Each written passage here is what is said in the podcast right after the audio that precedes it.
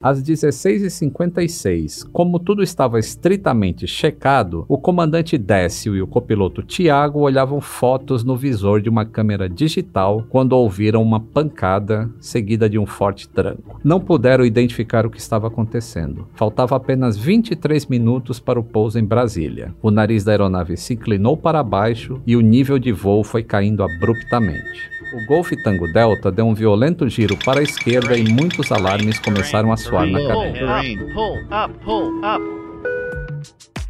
A aviação comercial acumula 107 anos de aprendizado com uma tecnologia tão apurada que está entre os transportes mais seguros que existem. E ainda assim, há quem precise de coragem para voar.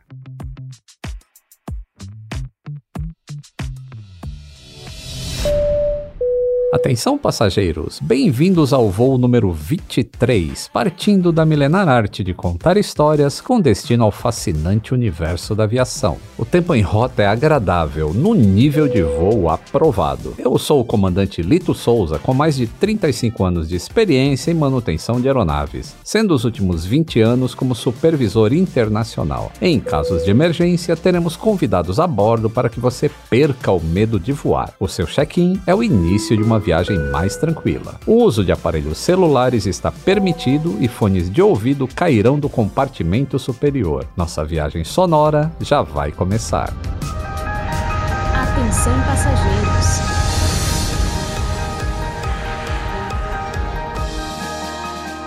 O inacreditável pode trazer uma surpresa boa ou revelar o inadmissível. Vamos começar pela leveza dos ares nem mesmo uma generosa goleada dentro das quatro linhas pode ser tão deslumbrante quanto uma decolagem. Concorda comigo, Alex? Ah, eu concordo. Decolagem é um negócio assim. É mais uma das coisas da vida que a primeira a gente nunca esquece, né? é... e eu lembro da minha primeira decolagem na cabine, cara, de, do piloto. Eu estava terminando o curso é, da VASP de comissário, indo de São Paulo para o Rio e o comandante me deixou é, fazer o voo todo na cabine dele e foi assim um espetáculo tem um pouquinho de medo também, porque a visão é completamente diferente. Diferente. Mas foi um espetáculo. Que avião que era? Era um 737 ou um 727? Era um 737-300 que a VASP utilizava só para ponte aérea. Né? Ah, foi pro Santos Dumont ainda? Santos Dumont, é, era uma ponte aérea Santos Dumont. E na época que eu voei na VASP tinha um 737-200, breguinha, né? Uh -huh. Esse eu voei muito. Bom, depois dessa voz aí de locutor, vocês já devem ter percebido que o meu copiloto é Alex Escobar. narrador, apresentador cantor e americano, de continente e de time. é tudo isso. É tudo isso, né? A minha primeira pergunta costuma ser se a pessoa tem medo de voar. Bom, você sendo um ex-tripulante, ou melhor, qualquer ex-tripulante com medo de, de voar é meio raro. Mas eu fiquei sabendo que você já viu um copiloto praticamente chorando em pleno voo. Como é que foi isso? Primeiro disse, você tem medo de voar? Não, não tenho. Não tenho. Assim, eu não tenho medo de voar de avião, porque é um ambiente fechado. Eu não sei, isso para mim faz toda a diferença. Uhum. Por exemplo, voar de asa delta, não me imagino. Parapente, esse tipo de coisa, pô, tô fora total, assim. Mas avião é uma, uma coisa que eu confio muito. Confio, trabalhei por quatro uhum. anos em avião e confio bastante. Tenho medo não. E esse episódio, Lito, é legal a gente tocar. Vou tentar resumir o máximo, assim, mas ele se assemelhou muito ao que aconteceu no voo da Chapecoense, que inclusive vitimou amigos nossos uhum. da TV que, nossa, deixaram saudade demais mesmo até hoje. Na empresa que eu voava se chamava Transair International, uma empresa de fretamento. Eu três anos nela. Era um DC-1015, uhum. cara. Isso é uma curiosidade também, porque nossa. esse avião foi pouquíssimo fabricado se não me engano, foram oito ou nove. É um projeto que não deu certo. A Douglas fez logo o, o DC-1030. O 20. Né? É. 20 depois o 30, né? Tinha um elevador, a galley era embaixo de onde ficavam os passageiros. mas é um super curioso. E aí, nós fizemos um voo para Isla Margarita, mas com passageiros, uhum. um lotado para lá. E na volta, voltamos só a tripulação. E aí, nosso comandante é, por uma questão de economia, uhum. isso em empresas de fretamento é mais comum, né? Ele não colocou combustível para alternar, cara, na volta. Então, quando nós estávamos nos aproximando do galeão, onde ele pretendia pousar, Estava chovendo muito, um temporal no Rio de Janeiro. Ele ainda tentou algumas vezes pousar, não conseguiu. O avião balançava muito, apanhava mesmo, numa tempestade, uhum. até que o combustível foi acabando e ele foi para a base aérea de Santa Cruz, que é um, uma pista que não é homologada para receber um DC-10, né? mesmo sem carga, né? mas é um avião pesado.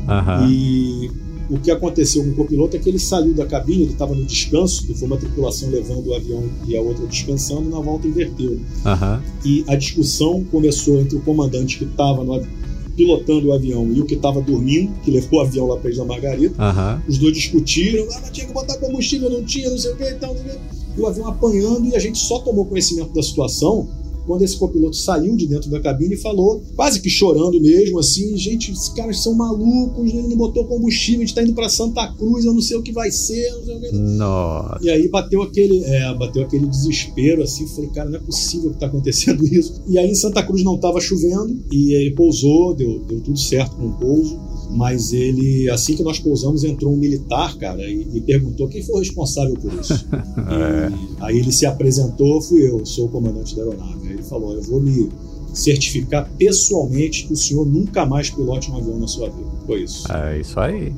porque procedimento da aviação é para ser levado a sério. É. E além do mais, né, as pessoas não sabem, mas é, Santa Cruz, a característica do asfalto é para avião pequeno, né, a largura de pista para né? caça, exatamente. E aí quando você pousa um avião desse tamanho, você tem que saber se o coeficiente lá de peso uh, da pista vai suportar peso de um wide body como um DC-10. Infringiu vários regulamentos aéreos aí nessa. É, a pista pode ser curta também, né, Lito? Isso. Graças a Deus estou aqui contando. Deu tudo certo. Felizmente a aviação, ainda quando se faz muitas coisas erradas, ela ainda tem uma salvação. No caso da Chapecoense não teve porque foi praticamente um crime, não foi nem um acidente. Né? Foi um crime, eu concordo com você. Em nome de uma economia, né, vitimou tanta gente. E a história do voo da Chapecoense, pessoal, vocês podem ouvir no quinto episódio do Atenção Passageiros, hein? A parte inacreditável, sabe qual que é? É que ah. eu e o Alex já fomos colegas de trabalho. Sabia disso, Alex? No início dos anos 90, ah. a gente trabalhou na Varig, na mesma companhia. Qual que era a sua matrícula na Varig? Ai, caramba, que boa pergunta. Será que era 80465? Acho que era isso, cara. É provável, era 58458, eu entrei 10 anos antes. Ah, então é isso. Eu trabalhava numa função que não existe mais, eu era agente de reservas, porque não existia internet, né? Uhum. Então a pessoa tinha que ligar para um telefone onde eu trabalhava para a gente reservar a passagem e dar um prazo para a pessoa ir na loja ou no aeroporto emitir o bilhete, que era um talão de cheque, né, cara? O bilhete era enorme. É verdade. Olha, tinha esquecido disso, é mesmo. Tinha os agentes de viagem que a pessoa ligava e aí não tinha, isso não entrava em nenhum sistema, porque não, não era um computador, né? Era tudo feito de maneira manual. A Varig tinha um sistema, né? E que ela acessava, as agências não. Então a agência tinha que ligar pra gente. Ah, você tem vaga no voo tal, dia tal, e a gente via lá, tem. Quanto é a tarifa? Tanto. e dava um prazo pra pessoa emitir, cara. Pô, brincadeira, como mudou. Né? É. O pessoal hoje não tem ideia de como era uma a era da aviação sem internet, né? Pô, é bem mais difícil. Você trabalhava em qual aeroporto? Qual que era a sua base? Eu trabalhei no Santos Dumont, num prédio, virou um shopping. Né? Ali funcionava a administração da Varig no Rio de Janeiro. A Varig foi, não foi o teu primeiro, primeiro foi a VASP. Você começou não, pela VASP. Comecei pela Varig, na Varig ah. eu fiz o curso de comissário, só que quando eu, eu acabei o curso, a Varig não, não tinha aberto vaga para comissário, não tinha nenhuma perspectiva disso, e a VASP estava em pleno crescimento, chegando MD-11 toda hora e tal, e admitindo gente abessa. Então eu optei por sair da Varig e voar na VASP. Ah, tá. Isso em 96. Então a notinha de aviador aqui, já que o Alex manja de futebol aí, ó. No Rio, o campeão do primeiro turno da Série B do Carioca leva para casa a taça Santos Dumont. Inclusive, o último título do América, que é o time dele, por isso que ele é americano, foi conquistado em 2019, né? O título da Série B. É, exatamente, cara. É o que sobrou para nós aí nos últimos anos. É, ganhar título da Série B, subir, apanhar de novo, voltar para lá e tentar ganhar a taça Santos Dumont mais uma vez, que é o que tentaremos Mas pelo menos o nome do troféu é Santos Dumont, que é bonito. É legal. Bom, conta um pouquinho pra gente aí como é que foi fazer o curso de comissário. Porque além dos conhecimentos básicos de aviação, né, como segurança aérea, meteorologia, navegação, um pouquinho ali de conhecimentos gerais de avião, que eu sei que é o grande terror para quem tá começando. É. O que, que o aileron faz? Quais são os três eixos do avião? É. Ele ainda abrange é, a parte de primeiros socorros, emergência a bordo e sobrevivência, né? Você lembra como é que foi o seu Treinamento na selva, por exemplo. Comeu inseto, não? Que nada, cara. Foi. Nossa, nada demais. Levei um chocolate na meia. Ih! É... tá roubando, hein? Foi. Não, cara, o meu treinamento na selva, assim, teve uma coisa séria no treinamento da selva. Foi orientação é, por bússola, né? Uhum. Isso a gente realmente, eles, eles colocaram umas bandeirinhas em determinados locais e a gente, do ponto de partida, pegava as coordenadas e tinha que chegar nesse lugar e pegar a bandeirinha. Uhum. E aí a gente teve que abrir é, espaço com facão para chegar no lugar e tal, dividiu em grupos, né?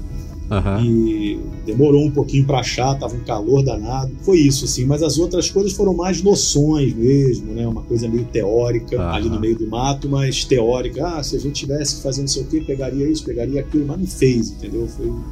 Ah, tá. a, a sobrevivência no mar também foi mais ou menos. O que eu lembro que foi muito bem, foi exigido, até porque foi no Corpo de Bombeiros aqui do Rio, foi o, o teste de o treinamento para incêndio. Foi bem puxado uhum. e a gente teve que fazer, levou muito a sério mesmo, um aprendizado vida, né? espetacular, né? assim, para vida. E a questão de primeiros socorros também. Agora, estava correndo aqui na Orla do Rio de Janeiro, um pai com um filho caiu numa, de, de moto, o pai uhum. desacordou, o filho se machucou também e mais uma vez tive a oportunidade de chegar no local ali e colocar um pouco em prática do que eu aprendi no treinamento para comissário. Mas já aconteceu algumas vezes. Isso eu acho muito importante.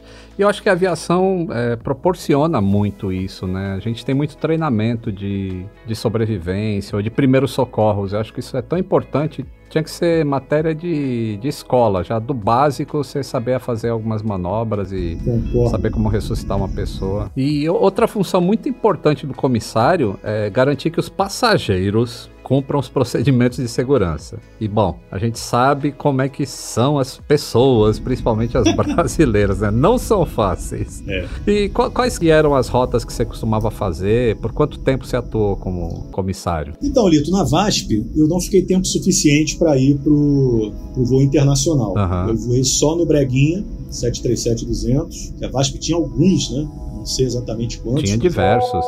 Breguinha é o apelido do Boeing 737-200. Ele recebeu esse apelido na época da novela Brega e Chique, da Rede Globo. Como ele era um avião mais antigo, ele ficou conhecido como Brega. E a nova versão do Boeing 737, que era o 737 clássico, ficou conhecido como Chique. E a curiosidade é que eram aviões da VASP, né? Não era leasing. Eram aviões da empresa, a gente não vê mais, né? É, é. O internacional que eu fazia era só Buenos Aires, que a gente fazia com o Breguinho. Eu fiquei um ano na VASP e a VASP eu comecei a pegar o momento em que ela começou, por exemplo, a não pagar os sobreavisos, só pagava hora de voo e reserva. Então, pô, você ficava em casa por conta da empresa e eles não te pagavam. E aí um dia eu fui meio que reclamar isso e a resposta que eu tive foi: olha, é, a gente não vai mais pagar sobreaviso assim por tempo indeterminado. Se você não achar que é justo, você pode pedir demissão e tal. Aí foi o que eu fiz. Uhum. Na Transair fiquei três anos e lá, Lito, funcionava assim: é, de novembro a fevereiro, mais ou menos, a gente fazia fretamentos para o Nordeste e para o Caribe. Era sensacional, porque a gente ia com os passageiros, sei lá, para Cancún. Ficava uma semana uhum. lá com eles e depois voltava. Ou ia para o Nordeste, ficava uma semana e voltava. Quatro meses assim, na alta temporada aqui. Né? Só que em março a gente ia para a Arábia Saudita e ficava em Jeddah porque a gente fazia o Hajj, a peregrinação muçulmana para a Meca. E... Ficava morando em Jeddah. Na primeira fase, ia com um avião vazio para qualquer país muçulmano, da África, do Oriente Médio. Aí enchia o avião, levava para Meca e a segunda fase era o contrário, a gente levava o pessoal de volta para casa e voltava vazio para Jeddah. Durava uns três meses. E a tripulação era nacional? A tripulação era eram 10 comissários brasileiros e dois libaneses que integravam com a gente lá para dar um suporte de língua, né? Curioso. Boas histórias lá, cara, porque eram muitas pessoas assim que faziam os voos com a gente, eram pessoas que nunca tinham andado de avião e às vezes, pô, sabe meio que povo nômade, a gente pousou em pistas assim que não eram aeroportos, eram pistas no meio do deserto que, uhum. é, Aquelas pessoas se guiavam lá, não sei como, cara. E também muita gente doente, Lito, porque eles acreditam que tem que ir uma vez na vida a Meca se purificar. Uhum. E o governo saudita, não sei como é hoje, mas na época ele, ele pagava as pessoas que não tinham ido nunca a Meca e estavam doentes e tal. Teve alguns óbitos a bordo, muita gente doente. Assim.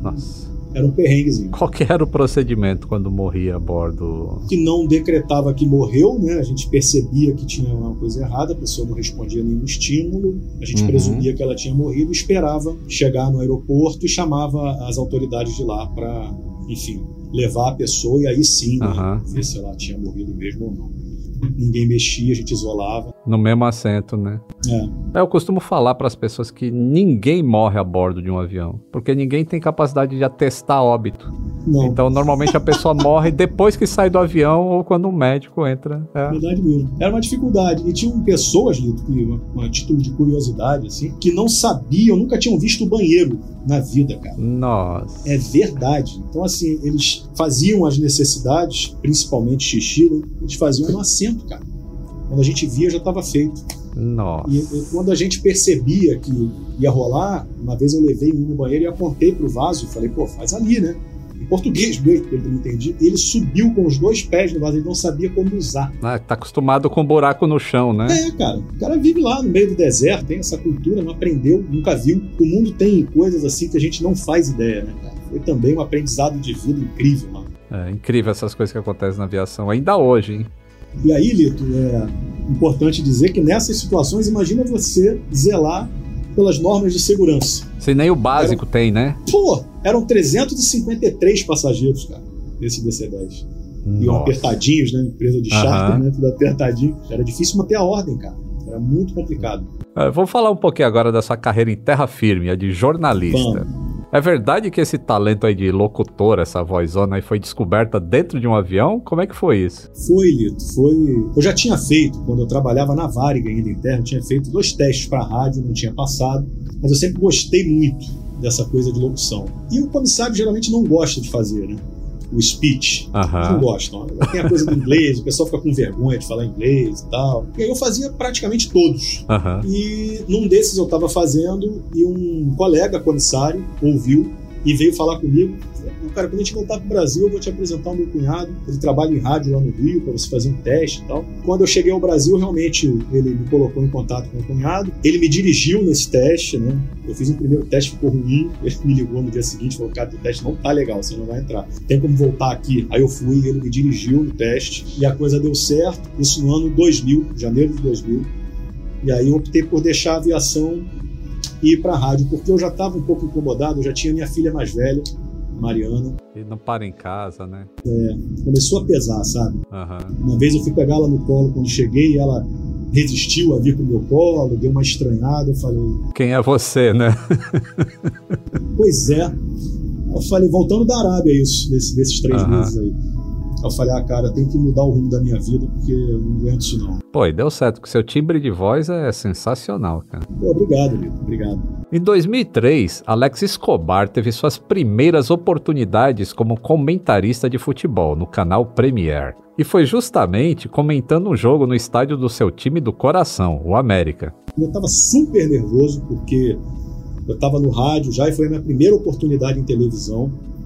E televisão, pô, é uma outra coisa, né? é uma outra dimensão do seu trabalho. Até você fica com uma expectativa de ter uma remuneração melhor também e tal. Uhum. Então, quando eu cheguei lá no estádio, que é um estádio que eu já fui milhões de vezes, né? então já me senti em casa, me ajudou. E quero deixar aqui também um cumprimento ao João Guilherme, um anjo na minha vida. O cara me tranquilizou, me orientou durante o jogo. Olha, uma direção ali em tempo real. Quem é que faz isso, né, cara? Só pessoas especiais como o João Guilherme. É. Eu acho assim que a gente pode nascer com talento, né, Lito? Mas a gente não tem as chaves das portas, né? As pessoas têm que abrir as portas pra gente. É verdade. Para quem não é muito boleiro, o América, olha só, é a quinta força carioca. Além de ser o time mais plagiado do Brasil. São mais de 30 times que copiaram não apenas o nome, como muitas vezes as cores e até o escudo. É verdade isso? Isso é verdade. Esse nome pegou de uma maneira assim impressionante. E tem uma maldição nesse nome, né, cara? Porque são poucos Américas que são bons, cara. Verdade. Um montão de América e a maioria é ruim. E deixando essa parte criativa de lado aí, você consegue ver algum paralelo entre futebol e aviação? Ah, eu acho que. Puxa, que boa pergunta, Vitor. Porque a aviação não é uma competição. Uhum. É, mas eu acho que uma coisa que a gente pode pegar da aviação e funciona muito, não só no futebol como no esporte, é a disciplina, né? Uma certa hierarquia. Uhum. Eu costumo dizer que a ditadura militar no Brasil, a pior herança que ela podia ter deixado, criminalização da palavra disciplina. Uhum. E também da palavra hierarquia, que elas ficaram meio ligadas ao militar. Uhum. E não tem nada a ver. A gente, para conseguir as coisas na vida, a gente tem que ter disciplina, a gente tem que. Faz parte do esforço que a gente faz para chegar, do planejamento, da estratégia. Sim. Se você não, não tem disciplina, você não chega a lugar nenhum. E no avião é importantíssimo ter uma hierarquia, alguém que aponte os caminhos, outros que executem, cada um saber a sua função. Se você fica numa determinada porta, você tem determinadas obrigações, uhum. tanto no serviço de bordo quanto numa, em caso de emergência. É, e acho que isso tem um total paralelo com o esporte, com a organização de um time de futebol, por exemplo. Se você joga numa posição, você cobre determinado espaço de campo, tem determinada responsabilidade, você tem que ter uma disciplina e uma consciência com aquilo ali que o comissário, muita gente pensa que está ali só para servir comida e tal, não, mas ele tem toda uma responsabilidade. Graças a Deus não acontecem acidentes com frequência, mas ele tem que estar tá sempre na cabeça se acontecer alguma coisa, o que ele tem que fazer. E assim como no, na aviação, acidentes no, no campo, como tomar de 7 a 1 da Alemanha, é um acidente mesmo, não é uma coisa que acontece todo dia. Precisa ter várias coisas erradas para acontecer aquilo, né? Exatamente, cara. E nós, jornalistas, nomeamos de tragédia tragédia, tal qual um acidente de avião. Nossa, a tragédia do Mineirão, a tragédia do Sarriá, quando o Brasil foi eliminado em 82 para a Itália. É. Porque tem isso, né? É, como, é isso aí mesmo. Caiu um avião aqui, gente. O que aconteceu? Nossa, eu me lembro de 82, você falou agora. um acidente de avião, obviamente, traz consequências muito mais sérias do que qualquer grande derrota no futebol. Claro, a gente sabe disso. Fico feliz de termos a companhia do Alex hoje, porque a partir de agora a conversa não será mais tão leve. Chegou o momento do inacreditável e inadmissível. Se na cobertura esportiva é possível noticiar e divertir, o tema de hoje não tem sutilezas. Como mecânico de aviação, o meu relato segue o propósito de entendimento técnico e prevenção de acidentes. Por isso, não vou me estender em julgamentos de culpa ou penalizações, conceitos que não competem à minha profissão. O inquestionável é que centenas de vidas brasileiras foram perdidas numa colisão aérea sobre a região amazônica. Os principais responsáveis foram dois pilotos americanos e controladores de voo brasileiros, que conduziam um jato executivo voando em altitude incorreta, além de outras sequências de imprudências. Sobre a imensidão da maior floresta tropical do mundo, aconteceu um encontro improvável. Uma aeronave brasileira com tripulantes americanos se chocou contra um avião americano com tripulantes brasileiros. O dia 29 de setembro já era marcado por uma tragédia aérea brasileira. Exatos 18 anos antes, acontecia o sequestro do voo 375. Aliás, outro evento nos céus brasileiros relacionado aos Estados Unidos. Se ficaram curiosos, voltem para o episódio 13. O Legacy é uma cria nacional, que em bom português se chama Legado. A aeronave de modelo executivo é fabricada pela Embraer em São José dos Campos. No relatório anual de 2006, a Embraer anunciou a entrega de 885 aviões executivos só naquele ano, um recorde de vendas do fabricante até aquele momento. Além disso, naquele abril de 2006, a empresa inaugurou um hangar no Aeroporto Internacional de Nashville, no Tennessee, e dois meses depois entrou para a Bovespa. O Legacy 600 era o lançamento do ano na linha executiva e quase dobrou a receita do setor para a Embraer, ultrapassando os 1,3 milhões de reais e quase 14% do mercado mundial nessa categoria. A família Legacy ainda se apresenta como uma solução de tecnologia e design com aeronaves rápidas de boa performance e conforto. O Legacy 600 era um projeto clean sheet, ou seja, desenvolvido do zero e obteve a certificação da FAA no terceiro trimestre de 2006. Essa é uma importante garantia de segurança e eficiência do aparelho. Foi nesse contexto que a Excel Air, uma empresa de táxi aéreo com sede em Long Island, Nova York, negociou um jato executivo com a Embraer. O valor de mercado naquele momento era de 25 milhões de dólares. A entrega do Legacy, registrada com o prefixo americano November 600 X-Ray Lima, foi feita com pompa e circunstância na sede da Embraer. Inclusive, o prefixo que termina com X e L é um trocadilho com Excel. O jato executivo, com capacidade de 8 a 13 passageiros e velocidade de cruzeiro de 850 km por hora, impressionou tanto os compradores que avaliaram a aeronave como pronta para sua primeira viagem. Assim, a Excel Air antecipou a decolagem em um dia. O plano era começar outubro de 2006 já com o jatinho nos Estados Unidos. Para isso, o Legacy partiria de São José dos Campos rumo a Manaus, onde faria um pernoite para abastecimento e entrega de documentação. No dia seguinte, faria a etapa final Manaus-Fort Lauderdale, na Flórida, onde a Embraer possui suporte técnico. A operação começou dias antes, em 25 de outubro, já que a Excel Air escolheu pilotos americanos americanos para o traslado. Durante quatro dias,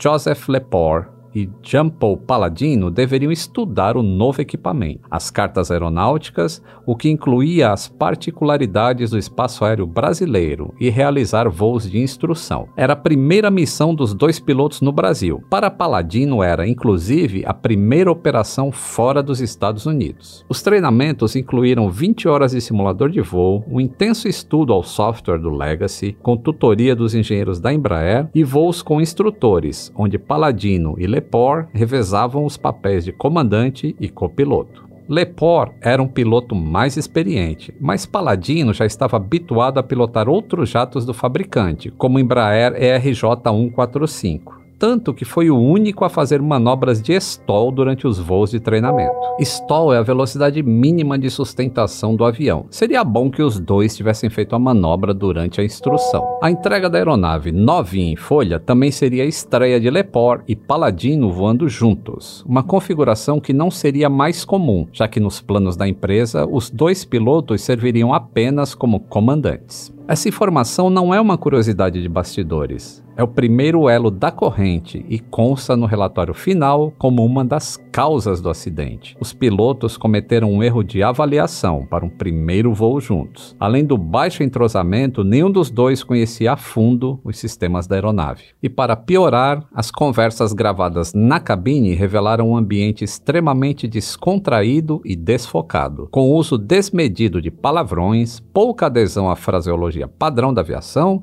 e desrespeito às autoridades autoridades brasileiras. Essas graves falhas de CRM foram definidas no relatório como airmanship insatisfatório. Airmanship é um termo sem tradução para o português. Seria algo como uma boa conduta profissional que se espera dos aviadores. É o nível de comprometimento da tripulação com o voo. É um conceito amplo que inclui um bom conhecimento dos princípios de voo, habilidade de operar um avião com competência e precisão, tanto no solo quanto no ar, além do exercício do bom senso que resulta em segurança e eficiência operacional ideais. No relatório final do CENIPA, a conduta dos pilotos é classificada como Poor Airmanship. Já no relatório do NTSB, órgão de investigação americano, a interpretação foi outra e a causa principal foi atribuída à falha do controle de tráfego aéreo. Na época, essa divergência me chamou bastante atenção, uma vez que os relatórios são soberanos e o NTSB não costuma intervir na investigação de outras agências, como fez com a brasileira. Os planos da Excel Air eram que a rota sobre a região amazônica fosse percorrida durante o dia. Assim, Assim, às 13h15, o Legacy estava em pré-voo na pista do aeroporto de São José dos Campos. Uma observação: todos os horários citados neste episódio estão ajustados de acordo com a hora de Brasília. O comandante Lepore fazia os procedimentos de checagem, enquanto o copiloto Paladino, ainda em solo, ajustava em um notebook o software do jato com a ajuda de engenheiros da Embraer. Todos os passageiros estavam a bordo. O único brasileiro viajaria apenas até Manaus, onde ajudaria na expedição dos documentos de exportação. Os outros quatro passageiros eram americanos, sendo um executivo da Embraer e dois da Excel Air, além do jornalista Joe Sharkey, que acabou se tornando um personagem conhecido após o acidente. Quando Paladino se juntou ao comandante Lepore na cabine do Legacy, solicitaram a decolagem à torre de controle, que respondeu em um inglês meia-boca. November 600 X-Ray Lima, liberado para Eduardo Gomes, nível de voo 370. Eduardo Gomes é o nome do aeroporto internacional de Manaus. Essa instrução da torre de São José dos Campos foi apontada pelo CENIPA como causa contribuinte do acidente, mais um elo da corrente. O nível de voo 370 para o rumo pretendido é considerado contramão a partir de Brasília. Para o primeiro trecho daquela operação, o nível de voo 370 não era um problema, já que a aerovia Upper Whiskey 2, que conecta São José até Brasília, é de mão única. Porém, a partir de Brasília, o Legacy seguiria pela aerovia Upper Zulu 6, de mão dupla.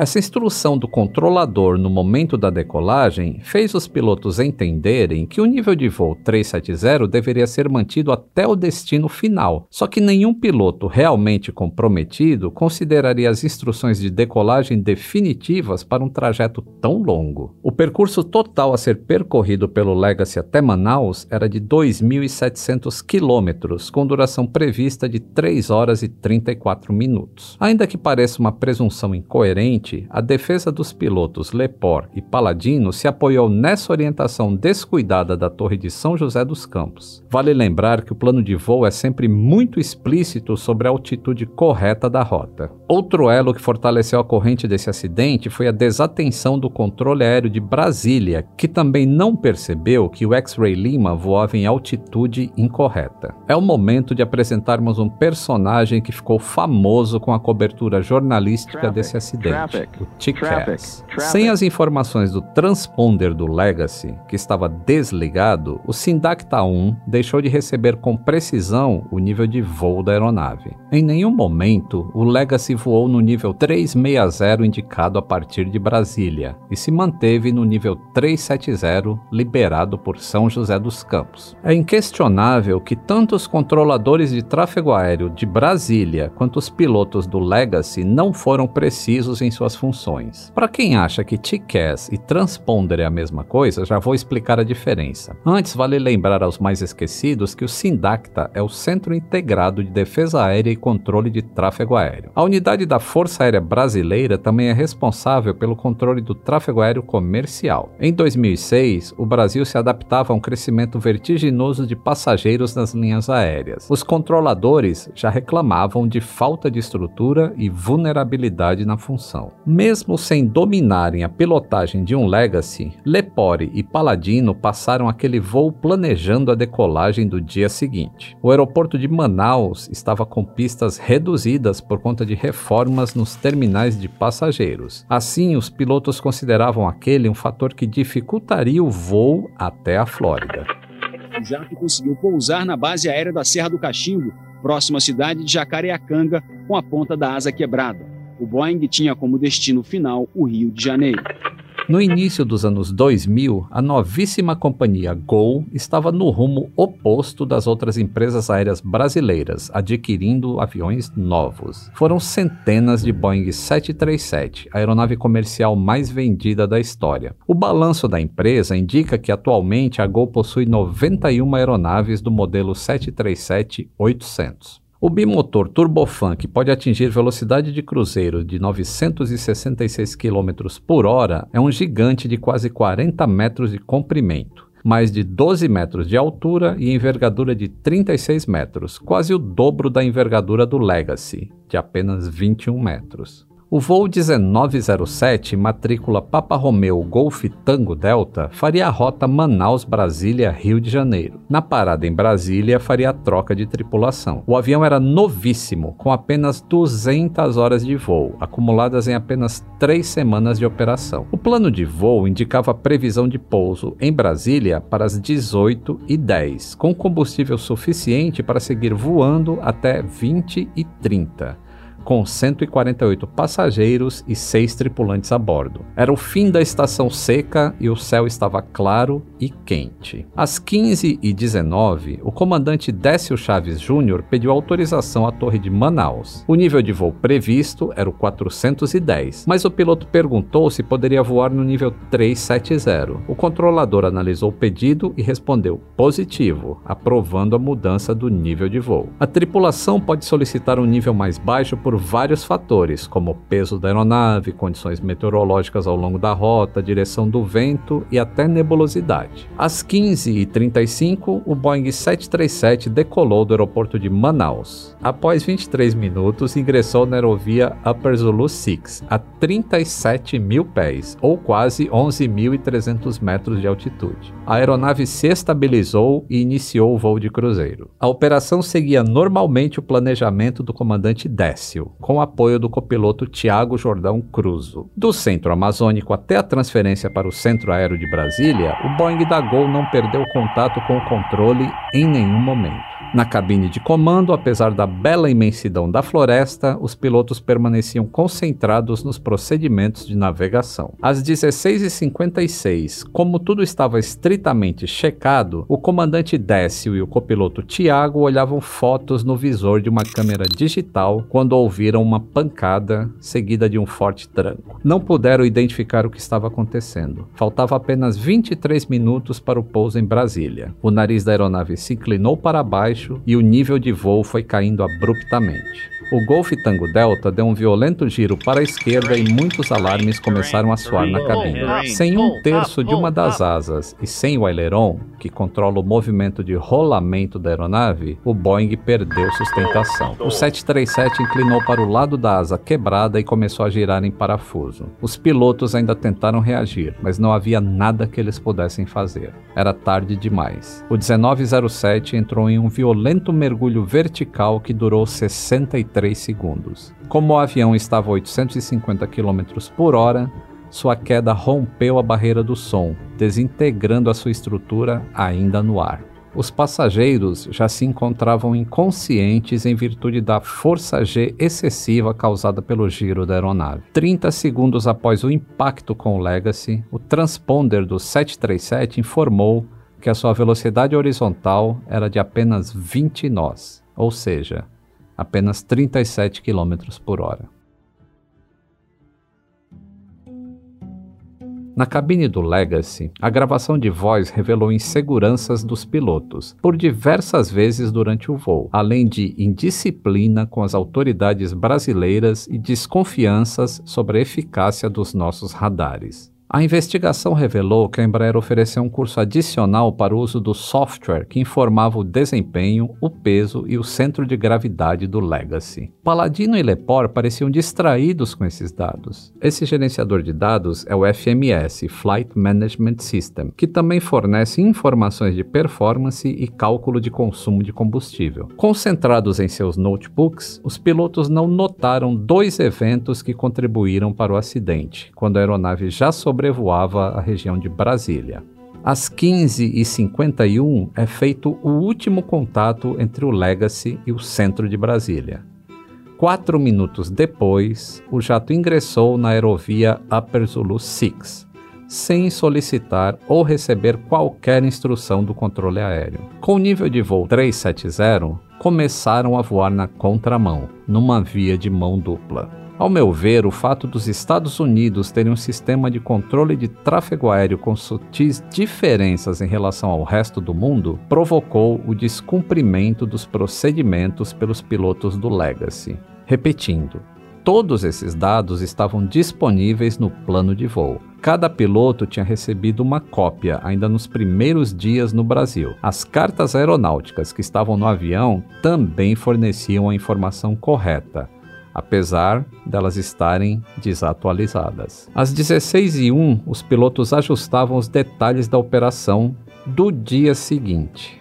Estou estimando um vento de proa de 5 nós, calculava Paladino preocupado com a decolagem em Manaus. Lepor complementou: Acho que vai dar para usar o tanque cheio. Qualquer atividade que tire excessivamente a atenção dos sistemas da aeronave ou da navegação pode colocar a segurança de um voo em risco. Foi durante essa conversa que Joe Lepore, ao manusear a sua unidade de rádio, deixou a chave do transponder em standby ou seja, sem transmitir os dados para o radar de Brasília. E o pior, deixava o TCAS inoperante. Era possível identificar a falha no painel de controle, onde uma mensagem de texto alertava TCAS off. O comandante percebeu a notificação só após a colisão com o Boeing da Gol. O transponder do Legacy desligado foi um importante elo para a colisão das aeronaves. Vamos fazer uma pausa nos eventos para aquela explicação técnica que eu prometi. Toda vez que se fala no voo 1907, o pessoal sempre me pergunta a mesma coisa. Se o transponder é tão importante durante o voo, por que o piloto pode desligá-lo? Primeiro, vamos entender o que é o transponder e o que é o TCAS. O transponder funciona em conjunto com o radar secundário, respondendo aos estímulos das ondas de rádio emitidas em solo. Dependendo da complexidade do aparelho, pode ser transmitido informações exatas de altitude e posição do avião. Sem o transponder ligado, o piloto assume o risco de uma colisão em voo. Em média, são 20 mil aeronaves no céu a qualquer momento do dia. Os transponders são a principal ferramenta de rastreamento dos controladores de tráfego que organizam o espaço aéreo. Nas telas dos controladores aparecem vários pontos que são identificados pelo radar primário, que funciona igual a um sonar. Mas como que o sistema sabe qual aeronave é qual, já que são tantos pontos na tela? A resposta está no transponder, que relaciona os dados do radar primário com um voo específico. Antes de cada voo decolar, os controladores do aeroporto de origem determinam um código para aquele voo. Os pilotos registram este código no equipamento a bordo. Aí o radar do controlador pergunta: Pessoal, cadê o avião com código 4355? E qual sua altitude? A aeronave que está com esse código inserido no transponder vai responder de volta: Sou eu, tô aqui no nível de voo 350. De modo automático, o sistema em solo junta os dados e gera um alvo na tela com todas as informações necessárias para o controle de tráfego aéreo. O sistema vai ainda além os transponders dos aviões conversam entre si. Como os aviões sabem a posição relativa entre eles, a velocidade, direção e também a altitude que estão, é possível coordenar manobras para evitar colisões em voo somente pelos dados das aeronaves, sem ser necessário qualquer atitude por parte do controlador. Esta última camada de proteção contra colisões em voos é o TCAS. Traffic. Traffic. Traffic. Já sei, Lito, se o transponder é tão importante, por que o piloto pode desligá-lo durante o voo? Pelo motivo de sempre a segurança. O piloto precisa ter a opção de desligar cada um dos sistemas, para o caso, por exemplo, de alguma pane elétrica. Os protocolos de segurança de voo abrangem situações extremas, como um curto-circuito que pode provocar um incêndio a bordo. Nesse caso, o corte imediato da energia do sistema seria necessário. Além disso, tem também um motivo operacional. Imaginem todos os aviões em solo em um aeroporto. Se todas as aeronaves ligassem o transponder ainda durante o pré-voo, os controladores não conseguiriam visualizar os aviões em rota se aproximando do aeroporto. Com tanta informação na tela, só se veria um borrão comprometendo a segurança do tráfego aéreo. Pode ser que a tecnologia resolva esse dilema no futuro.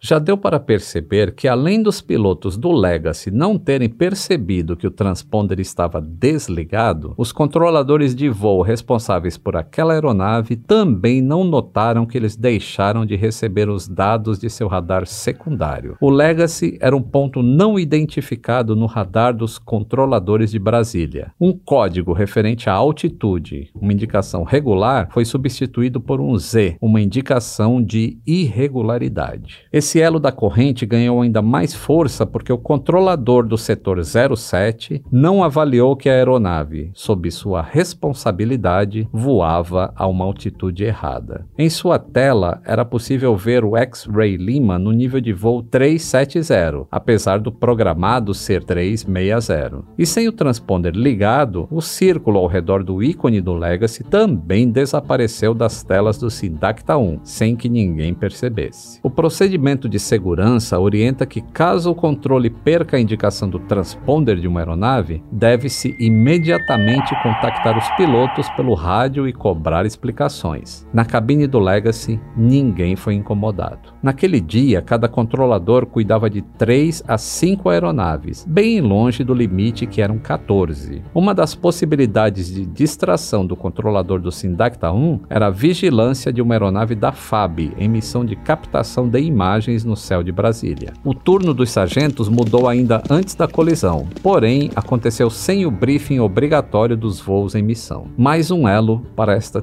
terrível corrente. Em Nabol, que é um ponto imaginário para a transição de nível de voo, a manobra mais uma vez não foi feita. A partir de então, o Legacy saiu da vigilância do Sindacta 1 de Brasília, entrando no espaço aéreo amazônico. Outro elemento desse acidente que ganhou muito destaque na mídia. A zona de transição recebia muitas críticas de falha de cobertura do radar, insinuando pontos cegos. O relatório final indicou que não houve qualquer tentativa de contato nem por parte do November 600, nem por parte do centro de Brasília entre 15h51 e 16h26. Pouco antes das 16h30, o comandante Lepore saiu da cabine para ir ao banheiro. Ao retornar, o copiloto Paladino avisou que tentou 12 chamadas para Brasília, só conseguindo resposta na última. Ainda assim, não conseguiu anotar os últimos dígitos da frequência de rádio para a próxima transmissão. No intervalo de 8 minutos, o Centro Brasília realizou 7 chamadas ao Legacy. Nenhuma foi atendida. Às 16h38, o Centro Brasília perdeu de vez as informações do radar primário do Legacy. Dez minutos depois, o jatinho tentou 12 chamadas seguidas ao centro de Brasília em vão. Já estavam fora da cobertura. Às 16h53, o centro fez a última chamada às cegas, fornecendo ao jato duas opções de frequência com o centro amazônico. Chamada às cegas é quando o controle de tráfego aéreo emite a informação porque ela não sabe se a pessoa está recebendo ou não esta informação, porque de repente pode haver apenas um problema de transmissão do avião e não de recepção. 18 segundos antes do acidente, o Legacy ouviu a chamada de Brasília, mais uma vez sem conseguir copiar as frequências. A investigação concluiu que a falta de fluência dos controladores em inglês contribuiu nas falhas de comunicação. Às 16h56, o Legacy se chocou com o Boeing da Gol. O winglet, aquela ponta da asa que influencia na aerodinâmica da aeronave, do lado esquerdo do jatinho, riscou a asa direita do Boeing, cortando-a como uma lâmina. Somando as velocidades, o winglet do Legacy cortou a asa do 737 a 1.900 km por hora. Não houve tentativas de escape, porque nessa velocidade era impossível que os pilotos se vissem. Se os aviões tivessem batido de frente, não teria sobrado quase nada de nenhum dos dois. Em 10 segundos, a velocidade do Legacy foi reduzida de 850 km por hora para menos de 540, uma redução anormal durante um voo de cruzeiro. Lepore não entende o que está acontecendo. Que diabos foi isso? O que Paladino rebate com: Tudo bem, somente pilote o avião, cara. A aeronave deu uma abrupta guinada para a esquerda. Os pilotos corrigiram o eixo através do manche, compensando para a direita. Essa manobra evitou um mergulho em parafuso e o Legacy continuou voando com sustentação. Eles estavam a cerca de mil quilômetros de Manaus. Pelas cartas aeronáuticas, Paladino localizou a base aérea de Cachimbo, a 180 quilômetros de onde sobrevoavam. O comandante assumiu a aeronave, o que é praxe durante as emergências. Ainda sem saber o que havia acontecido, Lepore e Paladino declararam emergência. Em diálogos repletos de palavrões, Paladino reporta a Lepore que eles bateram em algo e pergunta: Você viu alguma coisa? O comandante apenas responde com: Eu olhei para cima. Dois minutos após o choque, Lepore finalmente se dá conta. Cara, você está com o Tiquez desligado. Paladino responde: É, o Tiquez está desligado. Tudo bem, só fique de olho no tráfego, eu quero descer. Leport se defende. E se a gente bateu em alguma coisa? Quero dizer, estávamos na altitude certa, né? Paladino continua. Bom, eles estavam tentando nos dar uma frequência, eu estava tentando responder, só peguei três números. Leport cogita a possibilidade do Legacy não estar no radar. Paladino responde: Os caras esqueceram da gente, eu tentei pegar as frequências, mas isso aqui não está certo. Eu não falei com ninguém por muito tempo, e agora? Estamos vivos. Como sempre, o comandante é mais cauteloso. Estou preocupado com outro avião. Se não batemos em outro avião, o que mais pode ter sido? Paladino se restringe a pensar que a 37 mil pés de altitude, a batida seria forte seja no que fosse. Enquanto isso, a comunicação entre os sindactas também revelava preocupações e incertezas. O espaço aéreo brasileiro é dividido em quatro centros integrados de defesa aérea e controle de tráfego aéreo, os sindactas. Eles estão sediados em Brasília, Curitiba, Recife e Manaus, sob gerência da Força Aérea Brasileira. Nesse episódio, as duas aeronaves em voo entrariam em contato com Brasília e Manaus.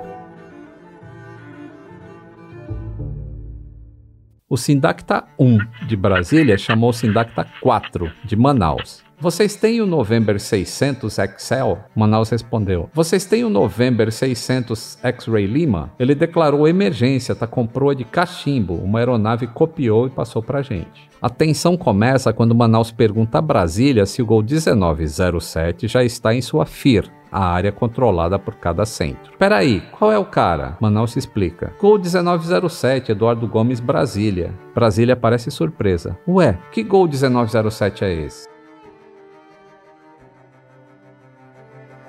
dá para perceber a agonia dos controladores. Rapaz, não tem nenhum gol aqui com a gente não. Manaus, perplexo, apenas diz que tem que ter um avião da companhia no FIR de Brasília, pois já fazia meia hora que o Boeing tinha sumido do radar deles. Brasília pede um instante e chama o Sindacta de Recife, perguntando pelo Gol 1907. A resposta é negativa. Brasília chama Manaus mais uma vez. Manaus logo avisa. É o seguinte: o November, o piloto falou que ele colidiu com alguma coisa e não sabe o que foi. Brasília sente um susto. Manaus tenta entender o que estava acontecendo. O November quebrou a ponta da asa e não sabe o que foi. Só que o Gol estava no 370. Você me passou no 360, não foi? Brasília confirmou. Esse telefone sem fio fez com que os controladores demorassem pelo menos 50 minutos para terem a certeza que o Gol e o Legacy tinham se chocado. A investigação também revelou que Brasília não solicitou ajuda aos demais controladores, mesmo quando teve dificuldade em manter o contato via rádio com o Legacy. Em depoimento, os controladores chegaram a afirmar que era corriqueiro naquela época que as aeronaves perdessem contato com o tráfego aéreo. O acidente provocou um caos aéreo e uma complexa complexa reformulação no controle do nosso espaço aéreo. Mesmo sem a intenção de provocar o acidente, os controladores foram negligentes em não solicitar ajuda ao Sindacta 4 de Manaus quando perderam a comunicação com o Legacy. Foi o elo final dessa corrente que tirou a sustentação do 737. Às 16h59, três minutos depois da colisão, o centro amazônico passou a receber informações do radar secundário do Legacy. Traffic, traffic, traffic, traffic. Sim, eles ligaram o transponder e acionaram o código 7700 de emergência. Na tela do Sindacta 4, era possível ver a altimetria precisa daquele voo e o seu código de identificação na tela: November 600 X-Ray Lima. Manaus tentou a primeira chamada com o Legacy sem resposta. No minuto seguinte, o Legacy entrou em contato pedindo vetores para o campo de provas Brigadeiro Veloso, o nome oficial da base na Serra do Cachimbo. 26 minutos após perder o Winglet, o Legacy avistou a pista da base aérea, tocando o solo a 200 km por hora sem conseguir acionar os flaps. Landing gear, landing gear. O primeiro oficial paladino advertiu aos passageiros: coloquem os cintos, vai ser um pouso difícil. Ao tocarem o solo, o paladino dá gargalhadas e exclama com seu vasto repertório de palavrões: Estamos vivos! Os americanos pareciam não acreditar no pouso e menos ainda em suas contribuições para o ocorrido. Antes mesmo de sair da cabine, o copiloto repetia que eles foram esquecidos pelos controladores brasileiros.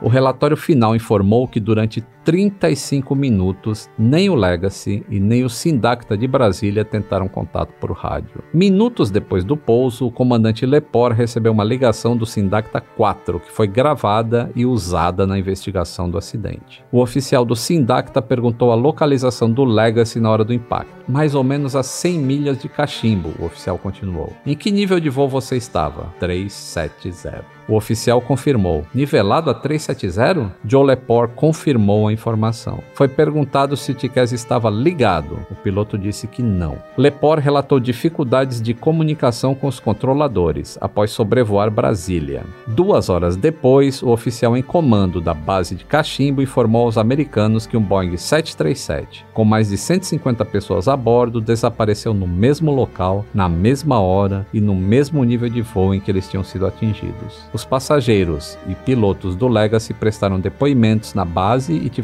seus passaportes apreendidos pela Polícia Federal por 60 dias.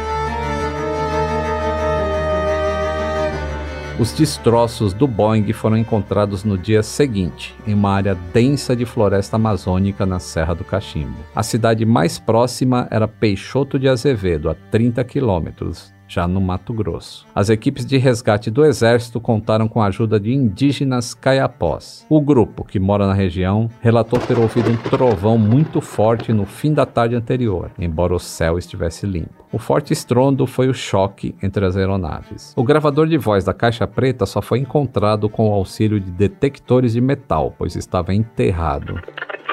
Portas em manual. Chegou a hora de você ter o seu próprio avião. Aeronave nova com poucas horas de uso, acabamento em madeira, motores devidamente inspecionados e preço abaixo da média do mercado. Cinco anos após o trágico fim do voo 1907, o jato Legacy da Excel estava à venda. O jatinho novinho ficou quatro anos parado na base aérea da Serra do Cachimbo, no sul do Pará, para servir de indenização caso se confirmasse a responsabilidade dos pilotos. Em 2011, foi comprado por uma empresa especializada na revenda de aeronaves. Para a Polícia Federal, que já concluiu a investigação, a responsabilidade pelo acidente deve ser dividida entre os controladores de Brasília e os pilotos americanos do jato Legacy. O relatório final do CENIPA foi publicado mais de dois anos após o acidente. Até um voo de reconstituição foi analisado, onde foi descartada a hipótese de desligar o transponder de forma não intencional. A conclusão foi de desligamento inadvertido do instrumento, possivelmente devido à pouca experiência dos pilotos naquela aeronave. Embora os americanos tivessem experiência profissional suficiente para o cumprimento da missão, não perceberam que os procedimentos adotados estavam inadequados para o espaço aéreo que voavam. Em diversos momentos, eles demonstraram não estar familiarizados com as normas da OACI, Organização Internacional da Aviação Civil, que rege o espaço aéreo brasileiro e do mundo, exceto Estados Unidos. A falta de consciência situacional também contribuiu para que a tripulação americana não percebesse que enfrentava um problema de comunicação com o controle de tráfego aéreo, não tomando as providências do checklist. O CENIPA ainda concluiu que a escolha daqueles pilotos para a entrega do Legacy foi inadequada, pela falta de conhecimento de procedimentos exigidos naquela rota. O modo de transferência entre os setores de tráfego aéreo também foi considerado incorreto, contribuindo para o acidente. No começo dos anos 2000, voar no Brasil nem sempre era simples. Atrasos eram constantes e havia um clima de tensão no ar após greves de controladores de voo reivindicando melhores condições de trabalho. Além disso, só em 2005 o movimento de passageiros aumentou em 19%, mas o investimento federal no controle do espaço aéreo foi reduzido pela metade. Alex, em 2005 você trabalhava na TV já, já, mas eu acredito que tenha voado bastante, já que trabalhava com transmissões esportivas. É. Você se lembra de ter notado algo estranho? Porque a gente estava. Ali era o, era o meio do caos aéreo. Eu me lembro dos atrasos que você mencionou, que eram comuns até. A gente nunca, eu pelo menos, nunca contava com o avião saindo no horário certo. Uhum. Inclusive as reservas de voo para nós eram feitas contando com atrasos. Uhum. Então, assim, se você ia fazer um jogo às sete da noite, você ia no mesmo dia. Você ia no dia anterior com medo do caos aéreo e tudo, você sair de manhã e não conseguir chegar à noite. Em março de 2007, o Brasil enfrentou um apagão aéreo.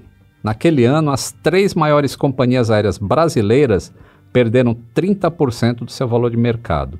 E a gente estava com fechamento iminente da Varig, né? Eu imagino que você tenha acompanhado o impacto do apagão aéreo, inclusive ouvindo colegas dos tempos de aviação. O que, que você sentiu naquele momento? Você ainda tem algum, alguns colegas da aviação? Tenho, tenho. Inclusive o meu maior amigo, é, padrinho de um dos meus filhos, inclusive, é, é, é comissário até hoje. Ele voa na Sideral. Ah. Empresa de charter também, que está fazendo muito trabalho para o futebol, inclusive, uma coincidência. Sim, sim. Times de futebol. Eles adesivam, inclusive, a, a fuselagem do avião com, com o escudo do Isso. time. Isso. Fazem esse mimo É. pra, né, com, com os clubes e tal. Ele faz, ele canta umas músicas a bordo, faz, faz versões de música para os times e tal. Já vi vídeo dele. Ele é teu amigo, então? É, então, é ele. Ele é meu amigão, voou comigo na Transair e viveu essas aventuras comigo lá. Depois ele foi para a Varig, a Varig fechou, ele foi para o Webjet, o Webjet fechou e agora ele está na Sideral. Aham. O que eu me lembro, Lito, dessa, dessa época aí é isso, segurança com relação ao emprego, né?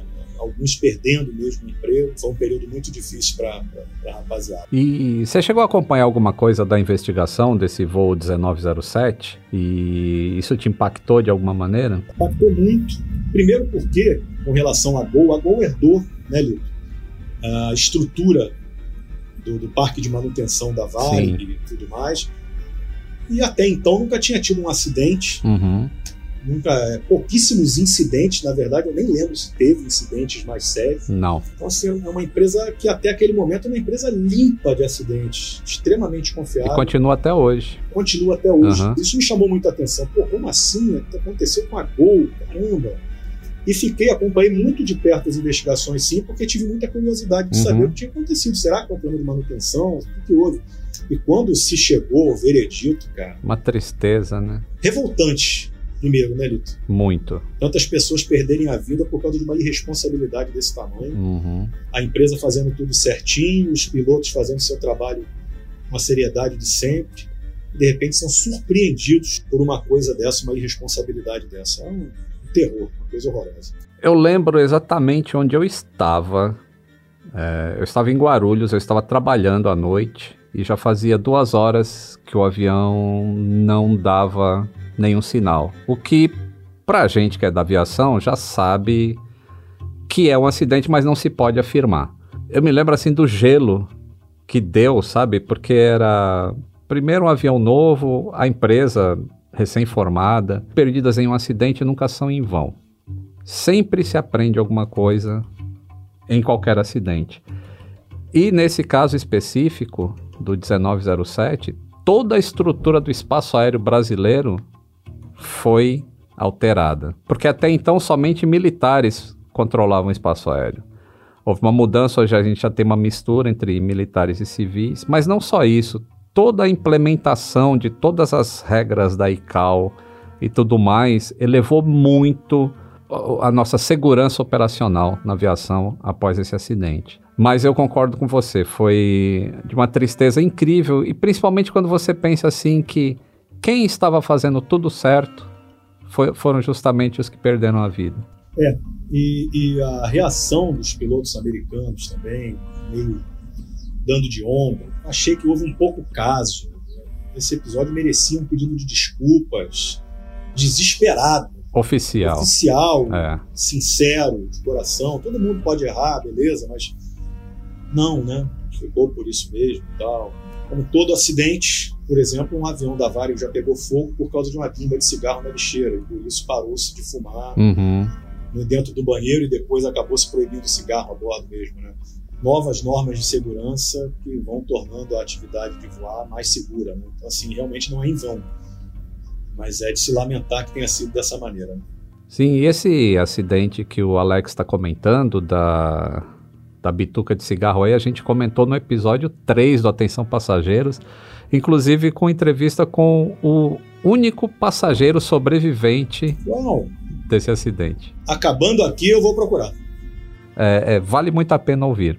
De uma hora para outra, o nosso espaço aéreo passou a ser questionado mundo afora. Um artigo da revista americana Vanity Fair descreveu assim o acidente. Quais são as chances?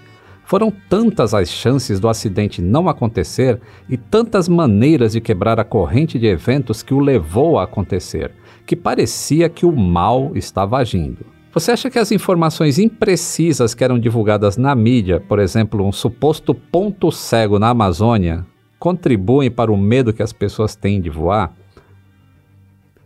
Eu acho que sim, claro que contribui, né? É, nossa, a gente está vivendo muito isso, né, cara? Uhum. É, a gente vive a era da fake news, né? E, nossa, como esse é antigo. assim, as pessoas acreditam em qualquer narrativa, né? Verdade. E assim, eu, eu, noto que se você, a pessoa tem uma tendência a alguma coisa, se ela pega um, uma notícia que potencializa isso, isso que ela acredita, ela pega isso como verdade. Por exemplo, se ela tem medo de voar, ela lê uma coisa desse tipo e vira verdade. Ela não vai pesquisar, Pô, será que tem isso mesmo? Não é possível, né? Uhum. Ela usa aquilo para referendar aquele medo que ela tem. Ó, oh, não falei, é perigosíssimo, olha só o que acontece lá e tal. É mais uma irresponsabilidade desse caso aí horroroso. Você chegou a trabalhar em alguma rota na, na região amazônica, sobrevoando floresta? Bom, se você foi lá para a Isla Margarita, né? Sim, passei algumas vezes por lá, é, indo para o Caribe e tal, Sim. em outros lugares. E pela Vasco também a gente fazia uh, voo para Macapá, fazia Rondônia, Roraima. Às vezes eu, eu, voava. Eu falei da primeira vez que eu fui numa cabine, né? Às vezes a gente fazia voo de extra, que a gente chama, né? Uhum. Você não vai trabalhando, você vai assumir um voo em outro lugar. E eu pedia sempre para ir na cabine, quando era um comandante conhecido e tudo. Sempre senti muita segurança neles. Muita segurança. Ah. Segurança e responsabilidade, né? Eu acho que o, o Brasil ele forma tão bons pilotos de avião como pilotos de Fórmula 1. E eu acho que a gente tem alguma característica em comum que é, é tão difícil as duas coisas. As pessoas têm que passar por tantas dificuldades para se formar em piloto de avião ou piloto ou chegar na Fórmula 1 que o cara acaba fazendo aquilo com excelência, né? Acho que a dificuldade faz a excelência. Isso é muito bom para estar tá ali. Na minha época na Vasco tinha uma comandante de lá para cá, eu de vez em quando faço um voo, tem uma mulher no comando, eu acho tão legal, cara. Acho uma evolução tão grande. Eu também acho. Eu, eu não tenho conhecimento de quantas tem hoje, mas acho que já cresceu bastante isso, né? Infelizmente, não no ritmo que deveria. A gente tem somente 6% ah. dos pilotos de linha aérea são do sexo feminino. É, poderia, esse número poderia ser bem maior. Pô, eu adorei o bate-papo aqui com o Alex. Um companheiro aí da aviação. Que bom, Lito, também.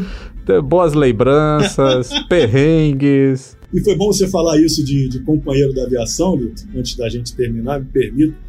Até hoje, eu pego um avião quando o tripulante sabe, né, que eu fui comissário. Uhum. Sempre me convida para fazer o serviço junto, ou então eu sento na, eu sento ali na emergência e o cara vai dar aquelas instruções ali e falar: você não precisa, você dá as instruções para ele. Então. é muito bacana, cara, é muito bacana. Eu sou sempre muito bem recebido a bordo. ah, que bom. Pô, mas foi realmente um prazer, adorei o nosso papo aí. Acho que o pessoal também curtiu bastante esse, essa nossa interação. Grande abraço, Alex. Que legal. Mais uma vez, obrigado. Obrigado pelo convite. Obrigado pelo convite, Lito. E assim, não tenham medo de voar. É uma coisa feita com muita responsabilidade, excelência técnica, de normas rígidas e muita coisa precisa acontecer para dar errado. Então, Isso. é uma delícia. E diz aí uma pessoa que voou lá no Oriente, hein? Olha só. É isso aí, voei bastante.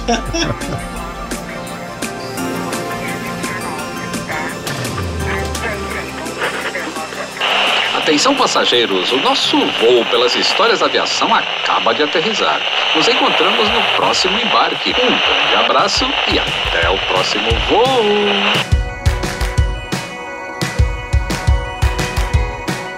O Atenção Passageiros é realizado pelo Grupo Globo, em coprodução com o canal Aviões e Músicas no YouTube.